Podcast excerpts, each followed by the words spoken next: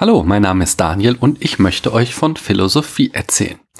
Genauer gesagt spreche ich heute über die drei Paradigmen der Philosophie. Ich habe ja schon ganz am Anfang dieses Podcasts über die Vorsokratiker gesprochen und warum ich mich nicht so sehr für die interessiere. Wenn ihr die Vorsokratiker lest, beziehungsweise die Fragmente, die es noch davon gibt, dann stoßt ihr ganz oft auf Begriffe wie das Seiende und das Nichts und um Prinzipien geht's da und so Gedöns.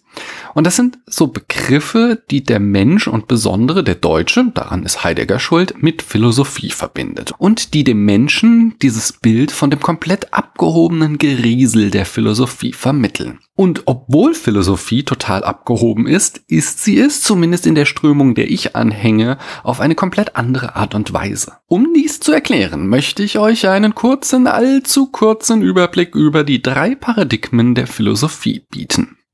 Doch bevor ich das tue, muss ich erst einmal mein Vokabular auf die Reihe kriegen und zwei Fragen beantworten.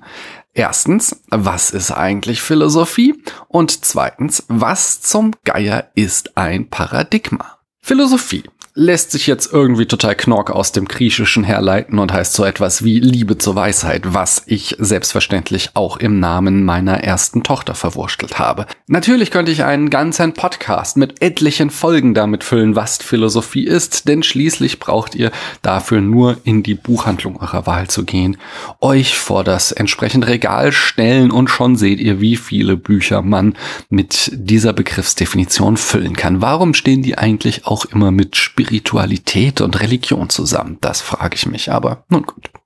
Das ist eine andere Geschichte und soll ein anderes Mal erzählt werden. Ich werde das Ganze jetzt stark verkürzen und euch einfach sagen, dass die Philosophie seit rund 2500 Jahren versucht, drei Fragen zu beantworten. Erstens, was ist das Gute? Darum kümmert sich die Ethik. Zweitens, was ist Schönheit? Das ist die Leitfrage der Ästhetik. Und drittens, was ist Wahrheit? Dieses Problem erörtert schließlich die Erkenntnistheorie oder Epistemologie. Und wenn ich die drei Paradigmen der Philosophie erörtere, dann kümmere ich mich dabei nur um diese letzte Frage. Aber was zum Geier ist denn jetzt eigentlich ein Paradigma?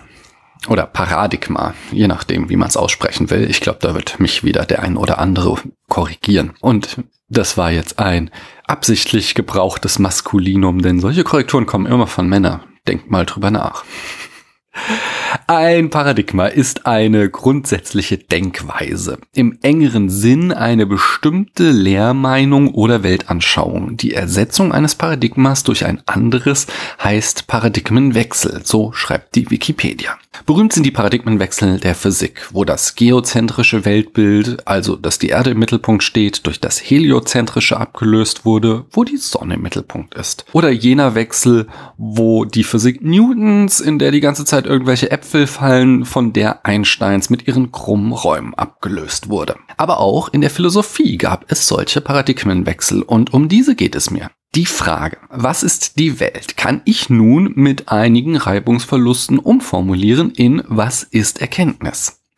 Schließlich heißt die Disziplin ja auch Erkenntnistheorie. Und wie die Philosophen so sind, interessiert sie weniger die Erkenntnis, wie lange man ein Ei kochen muss, damit es richtig schön mittelweich ist, Eiweiß hart, Eigelb äh, weich, sondern die Frage nach dem großen Ganzen. So kam es, dass die Vorsokratiker sich nicht mehr mit der Erklärung der Religion abgeben wollten. Ich sprach darüber in der Thales-Folge, wo ich ja doch einen Vorsokratiker zumindest abgehandelt habe. Sie wollten sich nicht mehr zufrieden geben mit der Antwort, woher die Welt stammt und was die Naturphänomene auslöst, sondern sie haben die Frage ganz neu gestellt. Was ist die Welt? Und das lange bevor Platon, dessen Fußnoten wir ja bekanntlich alle sind, die Frage in Was ist Wahrheit abstrahierte. Der Clou ist, dass die altgriechischen Philosophen eben noch glaubten, dass sie prinzipiell erkennen können, was die Welt im Innersten zusammenhält. Um hier auch noch Goethe in den Topf zu werfen. Wenn Sie nur gründlich darüber nachdenken würden, würden Sie diese Erkenntnis bekommen. Platon bringt uns das in seinem Höhlengleichnis sehr schön nahe. Ihr kennt meine Folge dazu. Da sitzen ein Haufen Typen und Ilsen in einer unterirdischen, masochistischen Schattentheatervorführung, bei der sie auch noch alle gefesselt sind und denken, das ist die Welt. Unser Superheld Philoman befreit sich von den Fesseln, dreht sich um, sieht den Projektor und entdeckt den Schwindel. Philoman kraxelt dann die Höhle hoch und kommt an die Oberfläche, wo er, nachdem er zu Beginn vom Licht der Erkenntnis geblendet ist, erkennt, wie die Welt wirklich ist. Das mit dem Blenden wird übrigens in Matrix zitiert, nachdem Neo aus eben jener befreit wurde. Aber worauf ich hinaus will, nachdem Philoman seinen Quest gelöst hat, kann er die Frage, was ist die Welt, beantworten. Nach Platon kam bekanntlich sein Schüler Aristoteles und aus den Theorien des guten alten Aris wurde ein Kanon gemacht, der eigentlich das ganze Mittelalter hindurch nachgebetet wurde, während man sich in der Philosophie um das Wesen Gottes kümmerte und wie es zu beweisen ist. Dann kam die Renaissance. Mit ihr rückte das Individuum in den Vordergrund und damit der erste Paradigmenwechsel der Philosophie. An die Stelle, was ist die Welt, trat die Frage, was kann ich erkennen? Und zwar ohne, dass die erste Frage beantwortet wurde. Denn das ist das Wesen von Paradigmenwechseln. Das spiegelt sich schön in Descartes Cogito wieder, Gut, das ist jetzt nicht mehr Renaissance, sondern wieder ein paar hundert Jährchen später, aber ich denke, also bin ich. Auf der Suche nach dem einen Ding, dessen er sich gewiss sein kann, findet Descartes sein Denken. Mit ihm beginnt die philosophische Epoche der Neuzeit. Aber den eigentlichen Turn vollzog dann Kant, weshalb dieser Paradigmenwechsel auch die kantische Wende oder in Anlehnung an die Physik die kopernikanische Wende Kants genannt wird. Kant kommt jetzt nämlich auf den Trichter, dass der Mensch schlichtweg nicht erkennen kann, was die Welt ist. Das Ding an sich bleibt dem Menschen für immer verborgen. Da unsere Sinne uns nicht die ganze Welt zeigen, sondern nur einen Ausschnitt ihrer und noch weiter, auch unsere Vernunft, auf die Platon noch seine ganze Hoffnung gesetzt hatte, kann die Welt nicht erkennen. Denn schon bevor wir anfangen zu denken, müssen wir ein paar Sachen als gegeben annehmen und können sie nicht überprüfen. Wir können nicht prüfen, ob sie wirklich existieren, etwa Raum, Zeit oder Kausalität. Folglich ging es nach dem ollen Kant nur noch um die Beantwortung der Frage, was kann ich erkennen? Beziehungsweise hätte es gehen sollen, denn wenn man sich den deutschen Idealismus, also Kants Nachfolger, anguckt, schwappt der geradezu über von metaphysischem Unsinn in Bezug auf das, was die Welt dann doch wieder irgendwie nicht ist, oder doch? Ich freue mich schon, wenn wir zu diesen Philosophen kommen.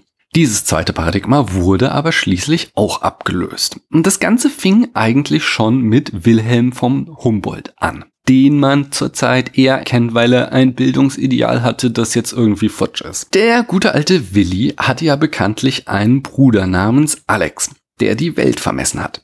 Und Willi eine ganze Menge Infos über andere Sprachen mitbrachte. Da Willi ein Talent für Sprachen hatte, erkannte er schließlich, dass Sprache unser Weltbild prägt. Nun, der gute alte Willi war seiner Zeit aber etwas voraus, so dass der Mainstream der Philosophie sich noch nicht wirklich dafür interessierte, sondern mehr Hegels durchgeknalltem Weltgeist hinterherrannte. Ich glaube, solche Kommentare sind äh, es, die mir immer wieder negative iTunes-Rezensionen einbringen. Hm, das ist es wert. Es blieb dann an der analytischen Philosophie der ersten und zweiten Generation den Linguistic Turn zu vollziehen, der leider allzu oft falsch mit linguistische Wende übersetzt wird, denn er ist eigentlich die sprachkritische Wende oder die sprachphilosophische Wende. Das waren so Leute wie Frege, Russell, Moore und Wittgenstein. Dieser Wittgenstein bringt den Linguistic Turn sehr gut auf den Punkt mit und eine Sprache vorstellen heißt sich eine Lebensform vorstellen. Paragraph 19 in den philosophischen Untersuchungen. Der Gag des Linguistic Turns ist, dass ich eben nicht nur nicht alles denken kann, weil meinem Denken Grenzen gesetzt sind, sondern weil dieses Denken auch immer in einem Medium stattfinden muss, in der Sprache. Ja, ja, man kann auch in Bildern denken.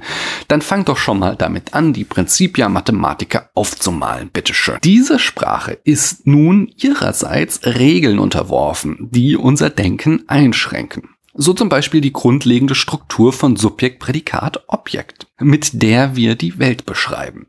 Aber vielleicht ist die Welt gar kein Objekt, sondern eher ein Ereignis, was wir nur nicht richtig mit unserer Sprache fassen können. Diese sprachanalytische Philosophie ist zwar jetzt auch abgehoben, aber auch viel cooler als der ganze metaphysische Dummquatsch. Denn mit ihr kann ich auch sehr gut Sprachanalyse betreiben, was ich ja auch schon das ein oder andere Mal hier gemacht habe. Leider oder wenn man andere Schulen als ich verfolgt, zum Glück haben nicht alle Philosophen die Paradigmenwechsel mitgemacht.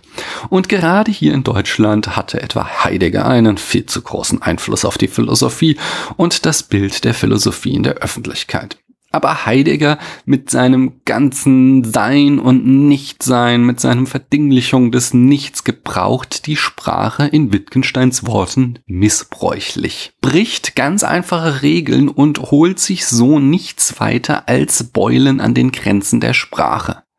Ich zitiere wieder Wittgenstein, die Ergebnisse der Philosophie sind die Entdeckung irgendeines schlichten Unsinns und die Beulen, die sich der Verstand beim Anrennen an die Grenzen der Sprache geholt hat. Sie, die Beulen, lassen uns den Wert jener Entdeckung erkennen. Ich danke euch, dass ihr mir eure Zeit geschenkt habt.